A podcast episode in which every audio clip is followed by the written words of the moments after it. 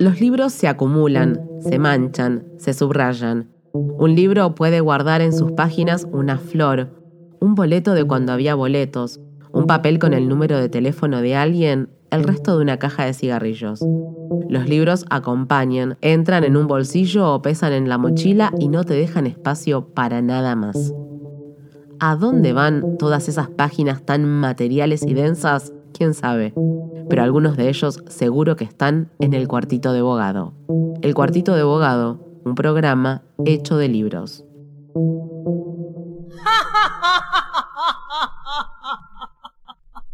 qué ríes así? Si no tienes razón para marcar mi corazón. Tú sabes que te quiero.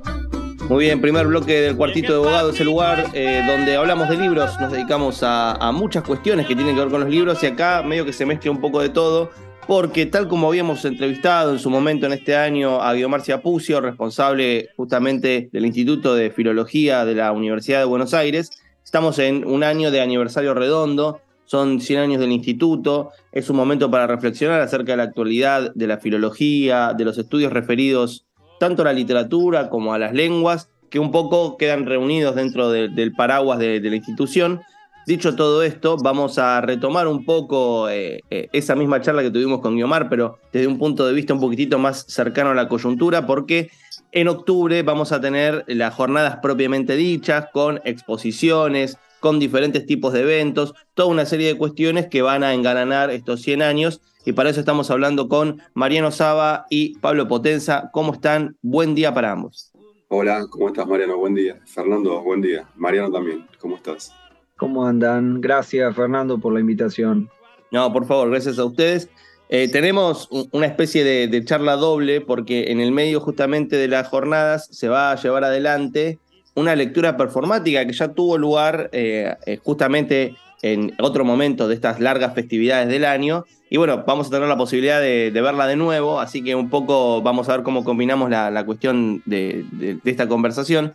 Pero bueno, quería empezar primero por el marco general, y acá empiezo preguntándole a Pablo, eh, ¿cómo pensaron justamente estas jornadas desde el instituto? Vos que por ahí estás un poquitito más en tema acerca de algunas cuestiones de organización, no sé hasta qué punto igual, pero vos me lo dirás.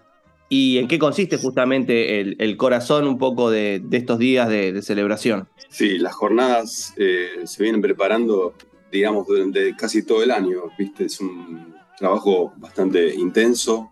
Participaron bastantes compañeros, armándola.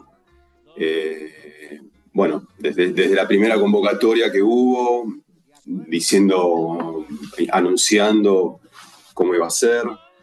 Eh, y se trata de, de que se abarque a todas las áreas que, intervienen en el instituto, ¿no? Porque son, tenemos varias áreas. Eh, por un lado está gramática y lingüística, están las literaturas españolas, las literaturas extranjeras y está la teoría literaria.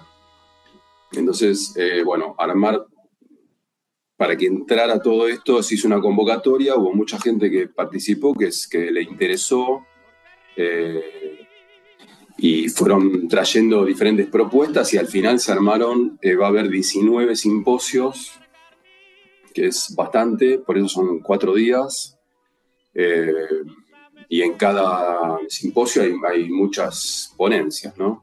Y viene gente, bueno, por supuesto todos los bueno, no todos, pero gran parte son investigadores del instituto, pero viene gente también del exterior, eh, bueno, de otras universidades que están más cerca o más lejos, ¿no? En Capital, en Provincia de Buenos Aires, pero también de, bueno, de, varios lugares del país, Rosario, Comahue, eh, viene gente de Chile, de Estados Unidos, de muchos lugares.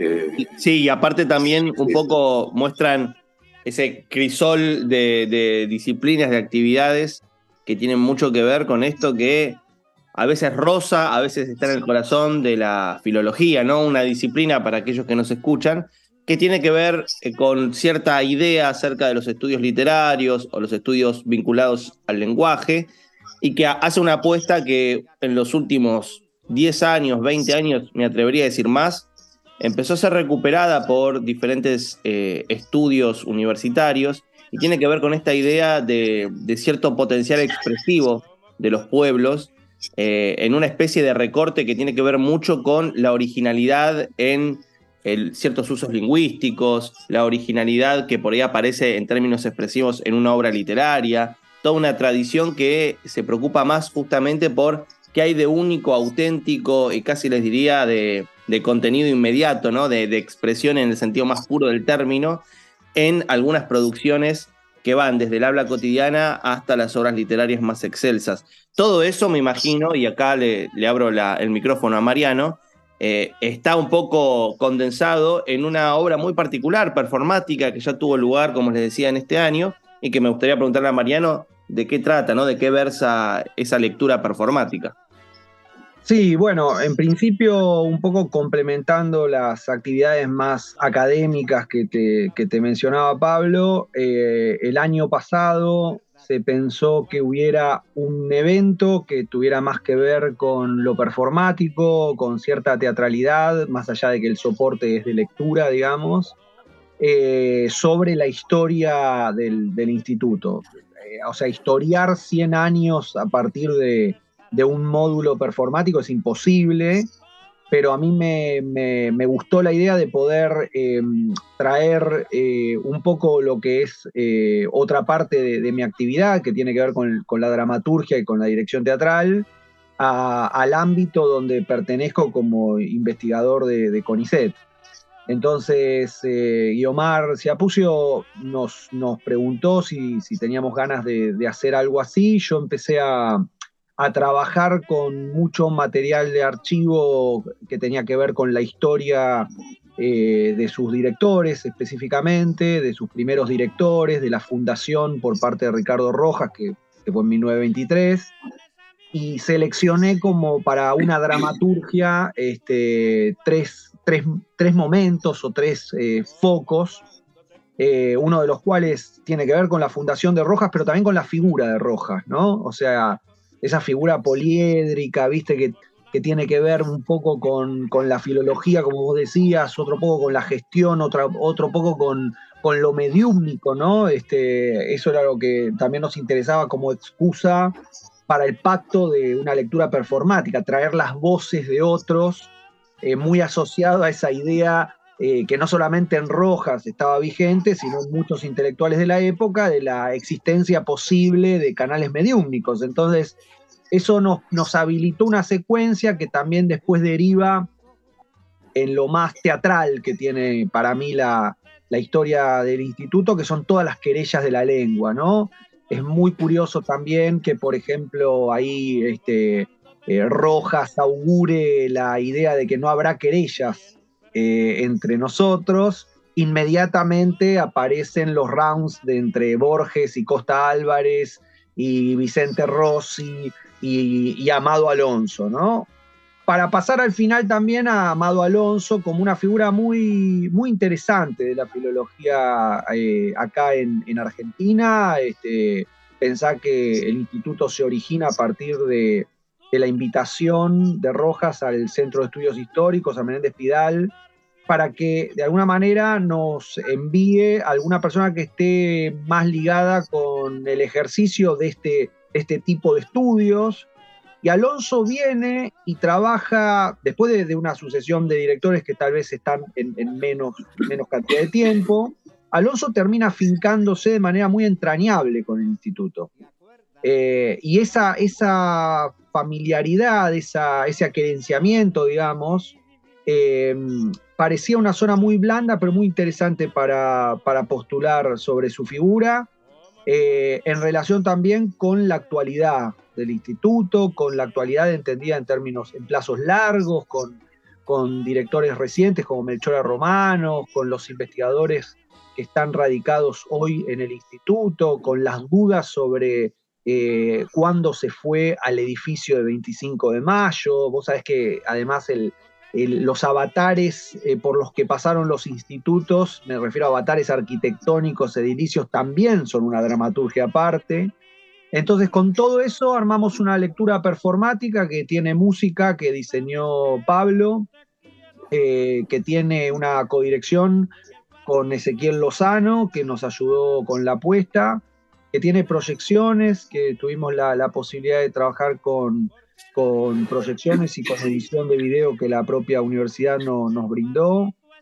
Eh, y además, bueno, la posibilidad de que académicos, investigadores del instituto, como son Guiomar, eh, como son Emiliano Batista, Patricia Festini y yo, podamos eh, generar un poco la lectura este, modulada a partir de propuestas que son también sonoras y, visuales, en busca de, un, de un tipo de lenguaje que se pueda repetir a futuro, ¿viste? Que tenga que ver con la captura y la puesta en valor de, módulos, eh, tanto científicos como teóricos, que se trabajen en el instituto y que de alguna manera encuentren em, algún tipo de, encuadre que sea también más eh, performático y más accesible para públicos que no son eh, especializados. Y esto la verdad que fue interesante para cuando lo hicimos por primera vez porque vino gente muy cercana a la historia, incluso te diría previa del lugar donde hoy está el instituto,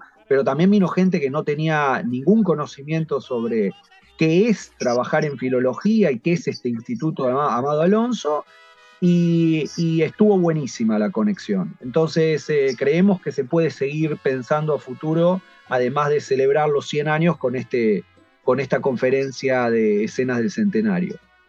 Eh, Mariano, ¿qué día tiene lugar el evento? La conferencia va a ser el 11 de octubre, miércoles, a las 19 horas en el Centro Cultural Paco Urondo, que es ahí en 25 de mayo 201.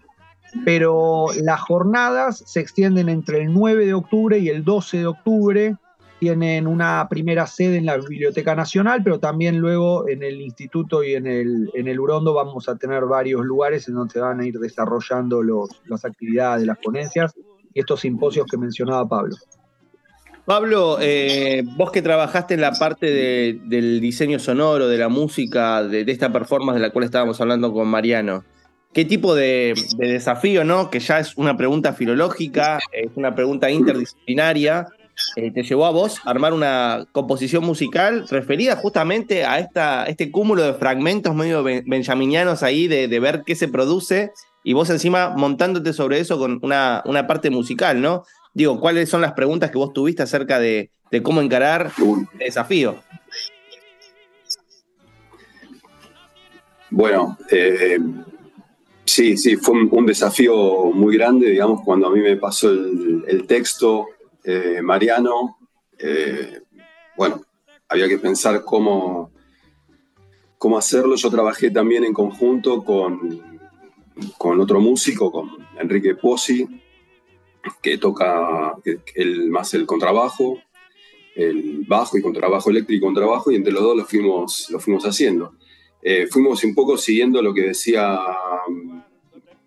identificando, yo tampoco había trabajado nunca con una obra como si fuera una, obra, una obra de teatro, digamos, ¿no? Entonces fuimos identificando así este, cuadros eh, y tratando de pensar así ambientes para, para cada uno de esos cuadros. Entonces, el primero, que es esta, esta cuestión mediúmnica, ahí, bueno, tratamos de hacer algo que... Tratar de, que, de que hubiera un clima que transmitiera esa cuestión del, espiritismo, eh, y algo más bien oscuro, digamos, ¿no? Eh, entonces ahí hemos combinado eh, algunas cosas que, grabamos, entonces nosotros dos tocamos en vivo, eh, con trabajo y guitarra, hacemos la música en vivo, pero también tenemos cosas grabadas y las vamos ahí combinando para generar ese clima. Después cuando pasa a la cuestión de las querellas, ahí, bueno, la cuestión se torna un poco más activa y entonces ahí pasamos a, hicimos una cuestión de percusión, tratando de, que, de hacer divisiones en esos rounds, como dijo Mariano, que hay, ¿no? como, son como peleas polémicas, siempre de a dos y se arma como si fuera un round de boxeo y bueno, eh, lo vamos cortando ahí con la, con la percusión. Y después cuando eh, pasa al tercer acto, digamos, ahí todo más diáfano, en como entra un poco de luz, y ahí, bueno, volvemos con, con algunas melodías eh, hechas con guitarra. Ahí también intervino en la, en la, en la función que hicimos en junio. Eh, Lucía Bregan tocó la flauta, la flauta dulce, y eso también le daba un color bastante diáfano a lo que se armaba ahí. Eh, y bueno, lo, bueno también fue para mí la experiencia de, ir construyendo, de unas ideas que uno puede tener cuando lee el texto, y, en realidad se te ocurren muchas posibilidades, pero junto con Mariano lo fuimos esto, nosotros le, tirábamos a él las ideas que teníamos eh, y él, bueno, iba descartando lo que no le parecía, sugiriendo otras ideas. Y aparte, entonces entre, entre los tres, digamos, armábamos algo que se iba retroalimentando y, lo fuimos eh, puliendo, ¿no? Como se hace en cualquier trabajo eh, de creación, digamos, ¿no? Eh, sí, pero además después cuando los... Sí, digo, también eso hubo como una, primero cuestiones así de, de, de hablarlo, pero después también cuando íbamos haciendo las lecturas, eh, ahí también se iba puliendo y entonces hubo como un, todo un proceso al que yo de alguna manera me sentí como privilegiado de ver, bueno, cómo en una obra de teatro se va, eh, no es solamente el texto, sino que se va armando otra cosa y, bueno, ver desde adentro eso, cómo se va armando y la música en ese caso acompañando y se va recreando, eso fue como muy, muy importante, muy, muy lindo. Y, bueno, el resultado creo que, que está que quedó muy bien. Eh, Mariano, ahora eh, te hago una pregunta a vos que tiene que ver más con el espíritu general de las jornadas, vos que también tenés que ver con la investigación y demás. Yo ya en, la entrevista con Guiomar un poco hice confesión de partes porque es el instituto en donde está radicada mi investigación, así que medio que es parte también de mi vida cotidiana, eh, cada tanto saber qué es lo que está pasando en el instituto, pero bueno, este año hubo mucha actividad, creo que, que me imagino que todos los que estamos siempre rondando en el instituto habremos sentido, ¿no? Esta eh, un poco premura, por ejemplo, de presentación de ponencias o de ver cuáles son las charlas que se fueron dando, porque esto tuvo diferentes encuentros, hubo varias charlas organizadas por diferentes especialistas en torno a cada uno de los temas, ¿no? De, que tienen que ver con la filología. Pero bueno, mi primera pregunta, eh, ya un poquitito más específica y casi bordeando el cierre, tiene que ver con ¿Qué sentís vos que tiene eh, que decir la filología en términos de actualidad con respecto a los, a los estudios, quizás en humanidades en un sentido muy amplio, pero específicamente a todo lo referido al lenguaje? Justamente esta semana, y lo digo como anecdótico para aquellos que nos escuchen en el futuro, circuló un video de alguien que estudió a Saussure con una inteligencia artificial con la voz de Messi, y lo hablé con muchos compañeros eh, que tienen que ver con la carrera de letras, con el instituto, acerca de, bueno, ¿qué significa esto para nosotros, no? Digo, ahora se está estudiando con, de esta manera, que, cómo impacta en la manera en la cual nosotros concebíamos el estudiar, que tenía que ver con un trabajo más sobre los libros. Y yo creo que la filología está mucho más preparada para una respuesta a eso que otras disciplinas. Pero bueno, lo dejo como anécdota, Mariano, querido. No, a mí me parece que en principio hay algo de, volver a la categoría de filología para comprenderla en toda su extensión y en su polisemia, que yo creo que es eh, fundamental. En ese sentido, creo que es atractivo eh, no solamente lo que vos planteás a futuro, es decir, qué es la filología del futuro, sino también pensarla en puentes con qué es la filología que existió hasta acá y entendiéndola, ya te digo, en una extensión más proveedora, ¿no? Porque vos pensás que la palabra misma, filología, etimológicamente no solamente alude al estudio de la lengua, sino también como en, la misma cercanía al estudio de lo literario o al amor por lo literario, por el lenguaje. Entonces, en esa especie de espectro, ¿no? De, te diría, de afectividad positiva con respecto eh, a la lengua, me parece que lo que está buenísimo es entender que todavía es un cantón, es un filón absolutamente abierto, donde como, como construcción eh, nos sigue apelando y haciendo pensar no solamente el pasado, sino también el presente, ¿no? Pensar que de repente, no sé, pongo por caso, tenemos gente estudiando en el instituto, becarios, investigadores de la Universidad, investigadores de CONICET, que trabajan, como bien decía Pablo, en un montón de áreas que son muy distintas, teoría literaria, eh, literaturas españolas, literaturas extranjeras, alemanas, etcétera, folclore, lingüística, gramática. Y en un determinado momento, la filología, entendida en términos pasados, abarcaba un poco la totalidad ¿no? de todas esas, esas ramas. Entonces, a mí me parece que es interesante pensar cómo esa dinámica, esa relación con una categoría que en un principio fue totalizante, hoy ha derivado en estudios específicos, pero que también vuelven a pensarse en términos de un panorama más general. Eso me parece que no se da en, todos los campos de estudio y me parece que em, resulta atractivo, resulta atractivo, por ejemplo, que se empiecen a recuperar los legados de determinados eh, autores y de determinados filólogos que construyeron todo un campo de conocimiento sobre el tema dentro de la tradición latinoamericana. Hablo de gente muy disímil, ¿no? Desde Alonso a Enrique Sureña, maestras como Sabor de Cortázar, como, como Lida. Digo, hay algo de que todas estas obras eh, pueden volver a entenderse desde el presente con, como, un, eh, como un significante que todavía tiene mucho para dar en términos de significado. Y me parece también que con respecto a los desafíos del futuro, bueno, viste, hay algo que es eh, incierto, pero que al mismo tiempo pensar categorías del pasado que fueron muy fuertes, como la filología, por ejemplo, nos pueden dar herramientas para entender algo de esas transformaciones a futuro, ¿no? Eh, si no, pareciera que el futuro es terra incógnita. Es decir, bueno, pasa esto, ¿no? Eh, eh, de repente alguien estudia Saussure trabajando la voz de Messi. Bueno, ¿cómo hacemos con eso? Es como encontrarse con un cyborg en el medio de la calle.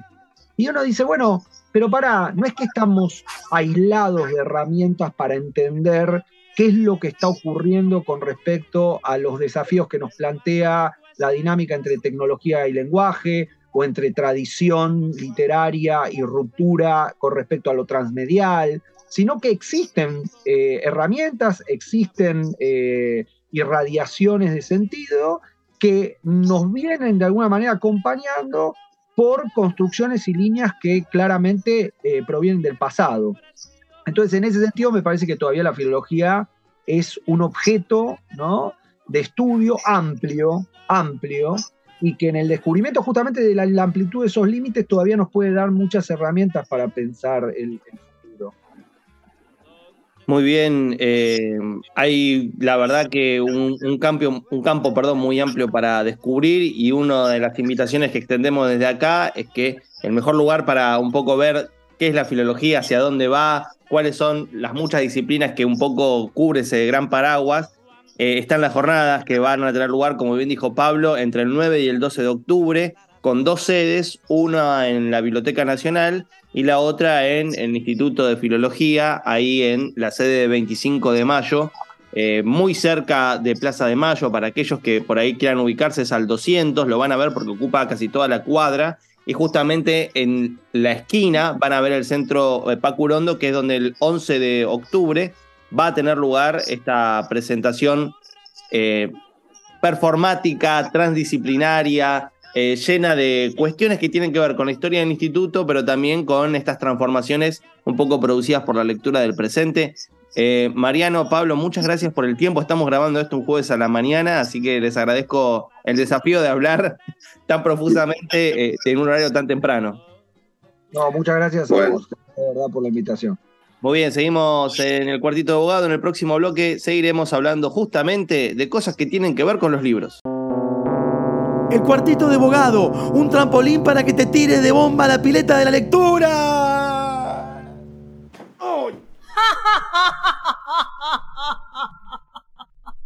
¿Por qué ríes así? Y no tienes razón para amargar mi corazón. Tú sabes que te quiero. Segundo bloque del cuartito de abogado, ese momento en donde la realidad dice, che, y si leemos algo y el cuartito recoge lo que la realidad dice y le da una forma medio podcasteril. Por eso nos están escuchando por ahí en formato podcast o por ahí en vivo en Radio La Tribu como corresponde. Eh, en todas estas cuestiones, hoy vamos a hablar de un clásico en este segundo bloque, pero la edición de un clásico, ¿qué implica? ¿Qué, qué preguntas un poco hacen surgir la republicación de un texto por ahí leído por todos? Eh, yo creo que este sí, o al menos escuchado. Yo apuesto a que todos lo leyeron alguna vez, ya sea en la escuela o por curiosidad, pero es medio inevitable. La cuestión es que vamos a hablar de una edición que salió por Eudeva. Eh, estamos hablando de El gaucho Martín Fierro de José Hernández. Pero lo particular de esta edición que, que acaba de aparecer es que tiene una introducción de una persona que está del otro lado en este nocturno Zoom, porque estamos grabando un viernes a la noche, que es la profesora Adriana Amante. ¿Cómo andas, Adriana? Muy bien, muchas gracias por la invitación y festejaremos el sábado a la noche, el viernes a la noche con, con la celebración del Martín Fierro. Sí, muy bien, cerrando la semana con, con un clásico. La cuestión de, de, de, esta edición es que en la introducción Adriana trabaja tópicos que me parece muy interesante como traerlo a colación, porque digo, hay, es un texto tan leído que implica de algún modo u otro que se ha escrito millonada de cosas desde los puntos de vista más diversos, en crítica, a veces como eh, hipotexto en términos literarios, ¿no? Gente que por ahí hace versiones, ¿no? De Borges a, Oscar Fariña, hemos visto las más diversas versiones de, del Martín Fierro. Pero bueno, la primera pregunta que voy a hacer tiene que ver justamente con cómo abordar una introducción teniendo tanto escrito y en algún punto qué tipo de desafío vos, Adriana, encontraste eh, en esa escritura. Quizás eso es una de las cosas más complejas, ¿no? Cómo eh, emerger de la cantidad de bibliografía que se ha escrito y tan brillante, ¿no? Parecería insuperable. Y, y de algún modo yo decía, bueno, tengo que encontrar algo que no sea obviamente solo una repetición de lo que ya se ha hecho, o un ordenamiento incluso así lúcido de lo que ya se ha hecho, cómo poner en diálogo, incluso en algunos casos, eh, ponerme yo en diálogo, poner una nueva lectura del texto en diálogo, eh, también con los textos no solo de personas que me antecedieron, sino algunos de los cuales fueron mis maestros y fueron quienes me marcaron el modo de leer el Martín Fierro. Y eh, al principio uno va sondeando, bueno, hasta dónde se puede tirar la cuerda, porque por otro lado hay que pasar también por ciertos eh, puntos fundamentales del texto en relación con la voz del gaucho, qué es la gauchesca, cómo funciona el texto, cómo ha sido eventualmente su recepción. Digamos, eh, no, no, se pueden omitir ciertas cuestiones que, si no, el, el lector o el receptor de esta nueva edición quedaría un poco como naufragando en una, en una especie de arbitrariedad eh, eh, incomprensible.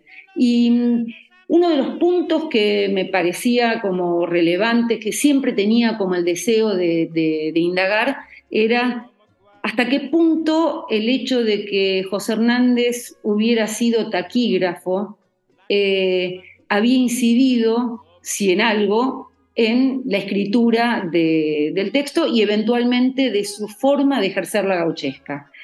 Entonces ese fue un poco el tironeo como más... Eh, eh, más específico, que era, bueno, hasta dónde puedo, puedo indagar en eso. Eh, casi siempre el hecho de la gauchesca, de, de, la taquigrafía, había sido como una mera referencia biográfica, ¿no? Había sido taquígrafo en Santa Fe, y empecé a, buscar, bueno, de qué modo se había formado taquígrafo, que eso también hay gente que lo ha estudiado, eh, cuánto tiempo había ejercido y cómo, y, qué, cómo funciona la taquigrafía desde un, una ignorancia absoluta respecto de, digo, no, yo no soy taquígrafa ni nada, pero empecé a estudiar ciertos manuales de taquigrafía con los que eventualmente Hernández se había entrenado, eh, los que estaban disponibles en ese momento, porque uno de los puntos importantes era que él se había preparado casi autodidactamente para presentarse a cubrir ese rol de taquígrafo que se necesitaba eh, y, del que había muy poca, muy poca tradición, digamos, ¿no? Hasta ese momento eran escasísimos eh, los taquígrafos producidos regionalmente. Y, empecé como, como a indagar, incluso llegué obviamente a la producción de su propio hermano Rafael Hernández, que escribió también una cartilla taquigráfica en la que en algunos casos hace una breve reseña histórica y por supuesto destaca la actuación de su hermano, y ver cómo ciertas, eh, ciertos principios fundamentales de la taquigrafía, el hecho de que la escritura taquigráfica, que como la palabra lo indica, es una grafía rápida, ¿no? como tomada, tomada al vuelo, tomada al paso, tomada al ritmo en que se capta la voz que es la que se quiere registrar, eh, me parecía revelador de ese principio básico que era, no se trata de, tomar el registro de una palabra, sino del sonido. Y en ese sentido, eh, hay un montón de, disposiciones en la práctica y en el ejercicio taquigráfico que implica, por ejemplo, eh, desbrozar y desmontar los prefijos o desmontar los sufijos, y, en ese desmantelamiento, digamos, de una palabra en su, significante más pleno y en su, en, su, en su, sentido más pleno, me parecía que ahí había como ciertas cosas que eh, apoyaban eh, ciertas formas de la gauchesca, ¿no? Por ejemplo, eh, la metátesis, ¿no? Como la inversión de algunas sílabas eh, como, como, forma de uso de la pronunciación eventualmente de un gaucho. Y entonces, si bien yo no podía demostrar que ese era el origen de la gauchesca de Hernández, porque para esa altura la gauchesca tenía su propia tradición ya muy afiatada y, Hernández la va a llegar como a su punto más extremo de, creación y de consumación, de consumación y de consumición. Em, yo podía ahí encontrar como un trabajo eh, absolutamente agudo entre lo que le entraba por, los oídos de algún modo se transformaba en un movimiento ergonométrico, físico y corporal que iba hacia la mano y ahí eh, le entré de nuevo ahí a, algo previo al texto que todos conocemos, que son los manuscritos de Martín Fierro. Claro que yo en este caso cuento con la ventaja de que a la altura en que yo escribo y accedo a eso, ya han aparecido tanto los manuscritos de la vuelta, que fueron los primeros en aparecer, como el manuscrito de la ida. Entonces, em, digamos, ver un poco también qué pasaba con ciertas formas de lo caligráfico en, en Hernández, que podían ayudarme a ver también de nuevo y entrar de nuevo a esa cosa tan compleja que es eh, la explicación del género gauchesco y del ejercicio de la escritura de la gauchesca. Bueno, en ese sentido, justamente en, tu introducción también trabajás eh, el nivel más material de la aparición de, del Martín Fierro, ¿no? Que tiene que ver, por ejemplo, con cuestiones también de, diagramación del texto, de disposición. Eh, hay varios momentos donde te detenés en, la materialidad más estricta, y eso me llamó la atención porque, bueno, es, también una forma de ponerlo en sintonía. Vos justamente hablabas de, un tipo de investigación que recupera algunos elementos de la crítica genética, que hoy por suerte está muy en boga debido al desarrollo de los archivos para aquellos que nos escuchan, la crítica genética tiene que ver con el trabajo con los manuscritos, ¿no? Con las primeras, segundas, terceras versiones de un texto previas a la publicación que uno podría considerar definitiva, de qué manera uno puede seguir ese proceso, ese desarrollo, hasta llegar al texto y bueno, qué hipótesis aparecen ¿no? en ese tipo de trabajo. Recién escuchábamos a Adriana que planteaba una que tenía que ver con el lugar de taquígrafo de José Hernández y su relación justamente con la tradición de la gauchesca. Pero lo otro que quería preguntar tenía que ver con los modos de circulación material del texto, la aparición, por ejemplo, de imágenes, cómo dialoga el texto con la imagen, que es algo que vos también trabajás, y que tiene que ver con eh, algo que hoy estaría más cerca de lo que se llama la historia del libro, la investigación de los formatos físicos de circulación, y cómo eso de un modo u otro afecta a una obra literaria. Eh, primero empezando por la genética, sabemos y conocemos y celebramos la edición de archivos que hizo Elida Lois con, eh, con Ángel Núñez, eh, donde, bueno, Elida es eh, la gran formadora moderna, digamos, de, los estudios de genéticos, pero hubo, aparte de que eso ya, digamos, yo ya estaba ganada para esa causa, ¿no?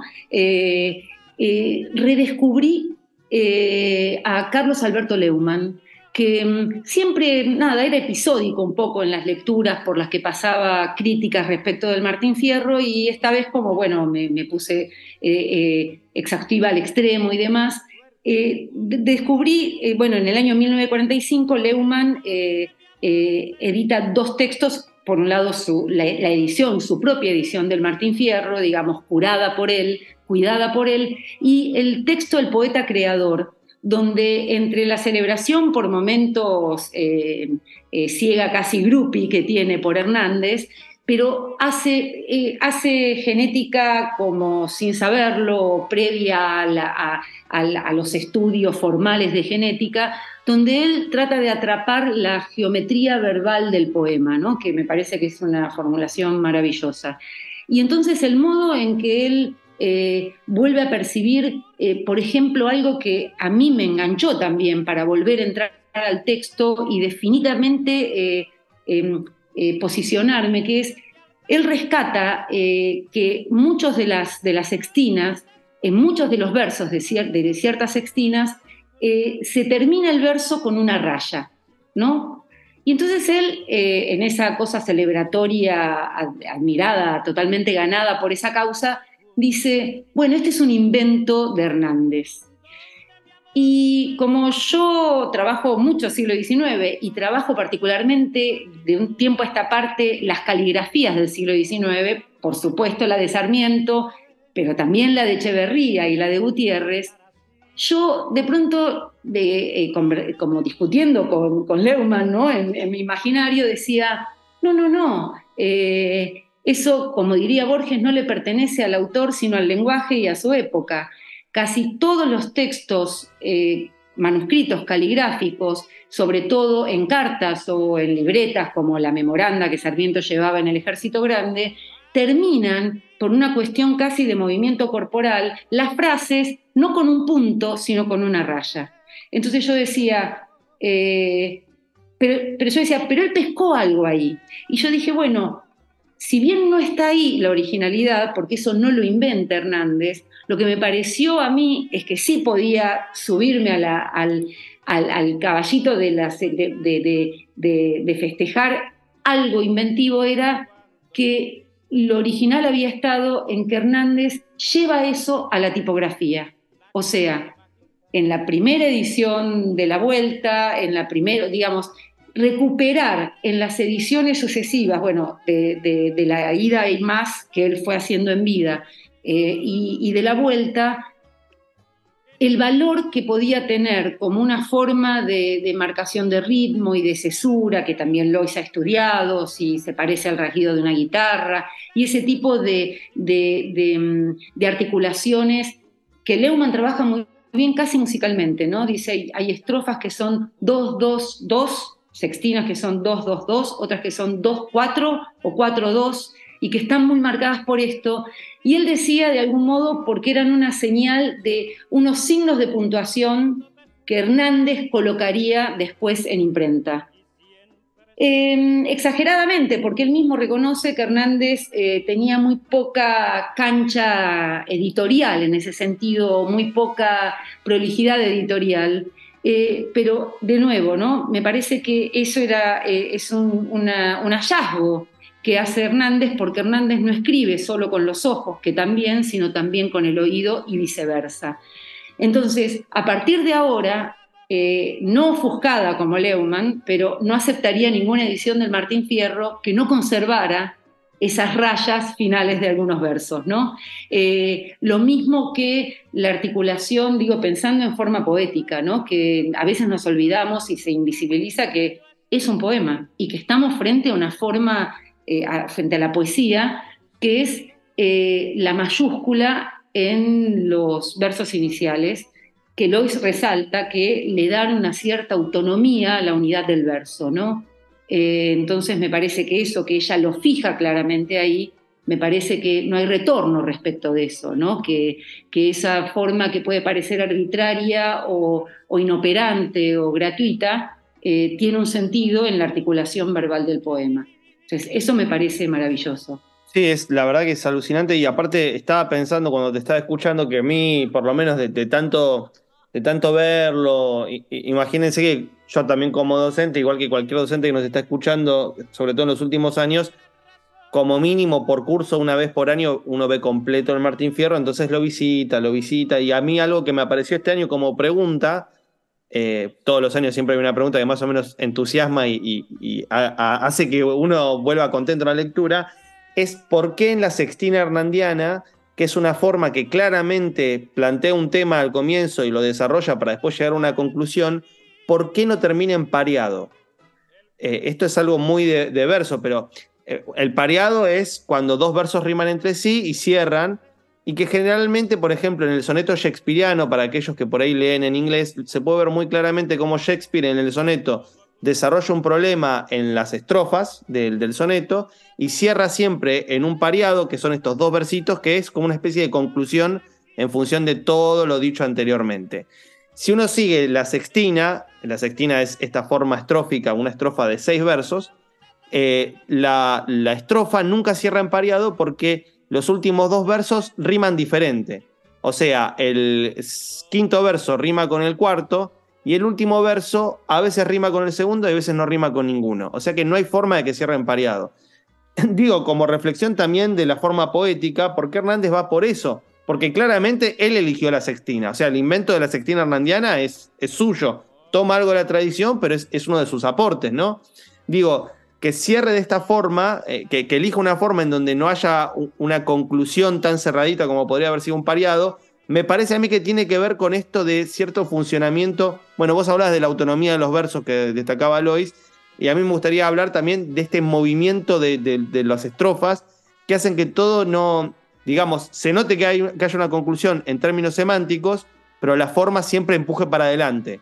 Porque si cerrás en un pareado, le das alguna autonomía a la estrofa que haría medio imposible seguir un tema. Me parece a mí, ¿no? Sin embargo, justamente está bueno, muy bueno lo que decís, y no hay un pareado en un sentido estricto y, de, resolución formal en relación con la rima, pero hay en muchas ocasiones en, el funcionamiento de la sextina, la sextina no es pareja todo el tiempo en términos de universos de, de cantidad de versos y sentidos, ¿no? Eh, por ejemplo, la, que es estructurante y, el mejor ejemplo de hasta dónde puede llegar la invención y la brillantez de Hernández es la del gringuito cautivo de la vuelta, ¿no? Había un gringuito cautivo que siempre hablaba del barco y lo ahogaron en un charco por causante de la pueste. Tenía los ojos celestes como potrillito zarco. Ya se sabe desde Carlos Alberto Leumann, Martínez Estrada, Borges para la misma fecha, Elida Lois, eh, todos han marcado la belleza formal de esa, de esa estrofa, donde hay como una, una estructura de base que es la, matriz casi, eh, donde hay una, una situación que se plantea en los cuatro primeros versos y que como situación narrativa está cerrada y concluida con que lo matan al gringuito acusándolo del flagelo que están viviendo pero como, bueno, la más fulgurante es la, de Borges, no es la que más tenemos en la cabeza, cuando dice, bueno, esa adición última, esa, e, ese, ese, agregado innecesario de algún modo, que le devuelve a, la situación la mayor melancolía y, lo más excelso del horror que tiene, ¿no?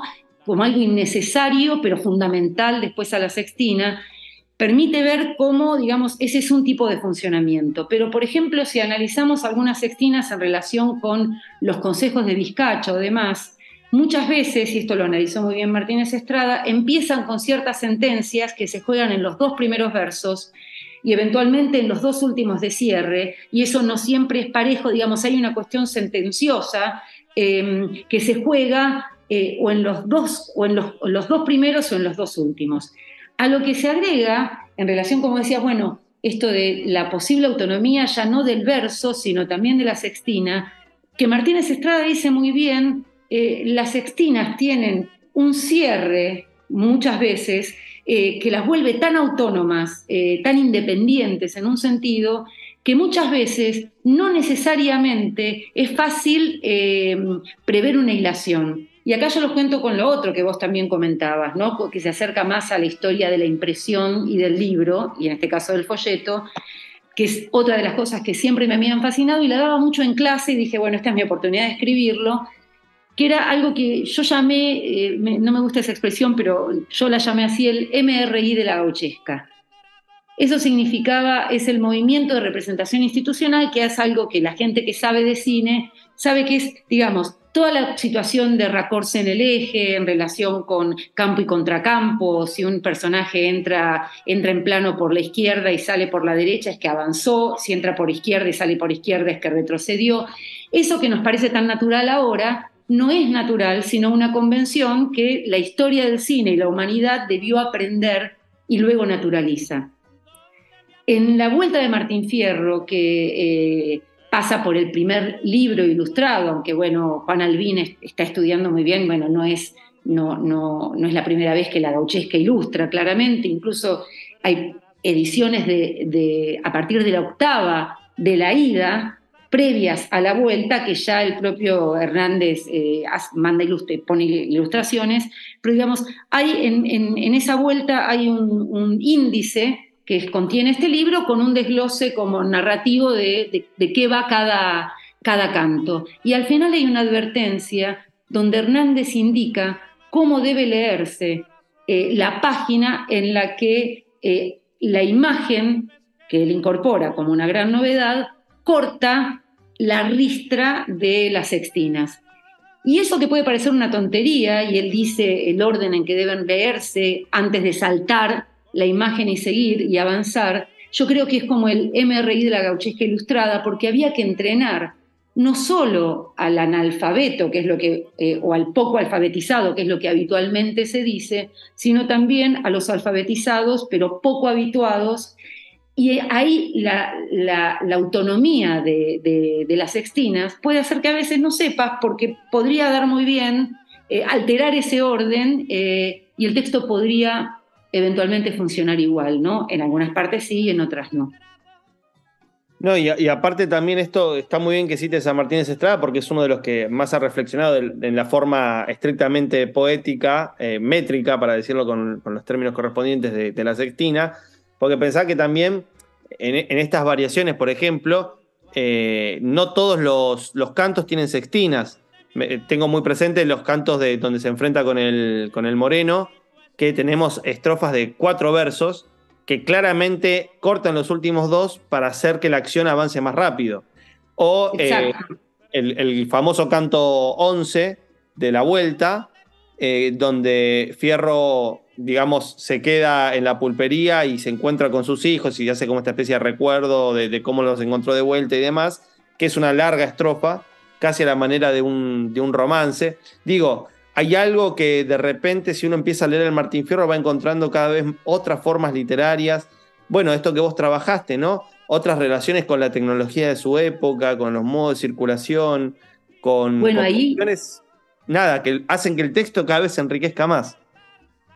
Ahí, digamos, hay también algo que me parece maravilloso, porque no solo es el texto y lo que el texto es per se, sino lo que ha producido como lecturas lúcidas, entre las que se destaca claramente la de Julio Schwarzman, donde en Letras Gauchas eh, Julio Schwarzman trabaja eh, experimentando eh, la diferencia entre, o sea, ¿qué es el Martín Fierro? Porque uno podía decir, y esto es como un chiste para los chicos de secundario, ¿no? Eh, me ha pasado con alguien cuando yo dije, bueno, ¿qué es el Martín Fierro? Y algún adolescente me ha dicho, ah, pero qué pregunta tan tonta, ¿cómo que es? Es un libro. Digo, bueno, no es una pregunta tan tonta. Julio Schwarzman escribe varias páginas respecto de, no está tan seguro si es un libro o un folleto, y justamente se pregunta, ¿hasta dónde es folleto y cuándo es libro, ¿no?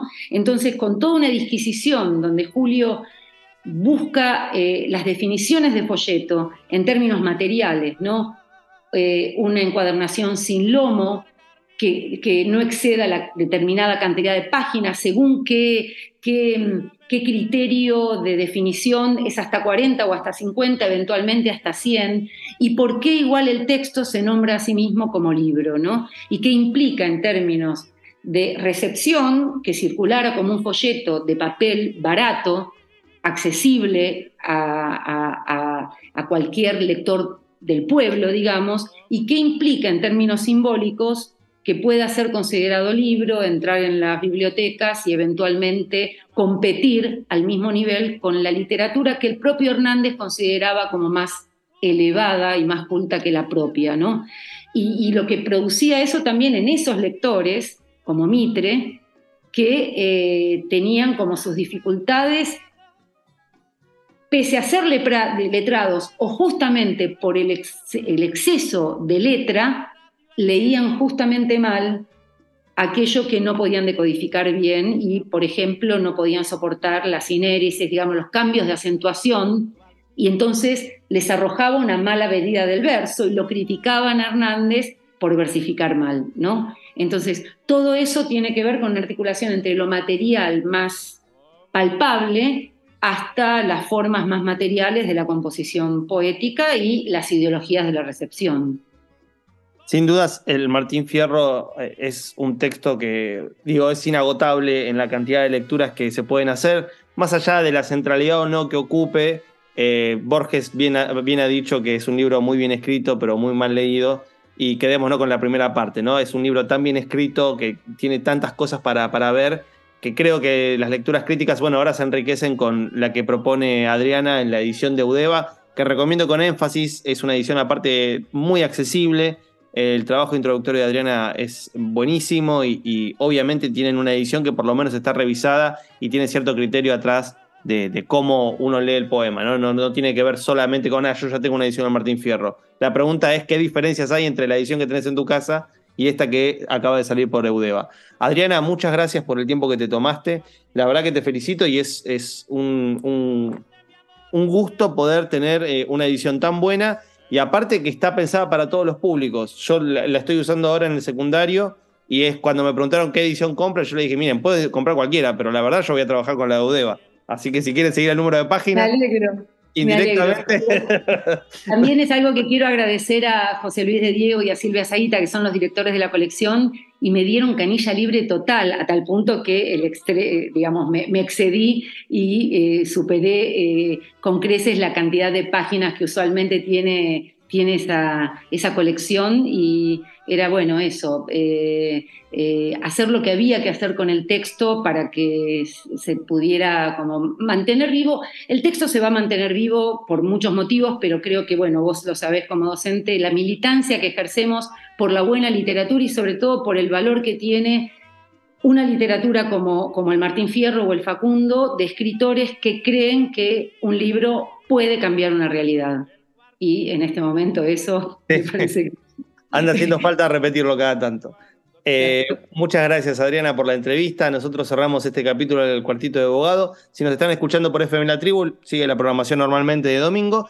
Y si no, eh, está en podcast, usted deje que corra porque va a venir un capítulo y otro capítulo y así. Y no sabemos dónde termina todo. Cerramos la puerta del cuartito, pero solo por hoy. Si te quedaste manija o picaporte, puedes escuchar todos los capítulos del programa en el canal de Spotify, El Cuartito de Abogado, o seguir la cuenta arroba.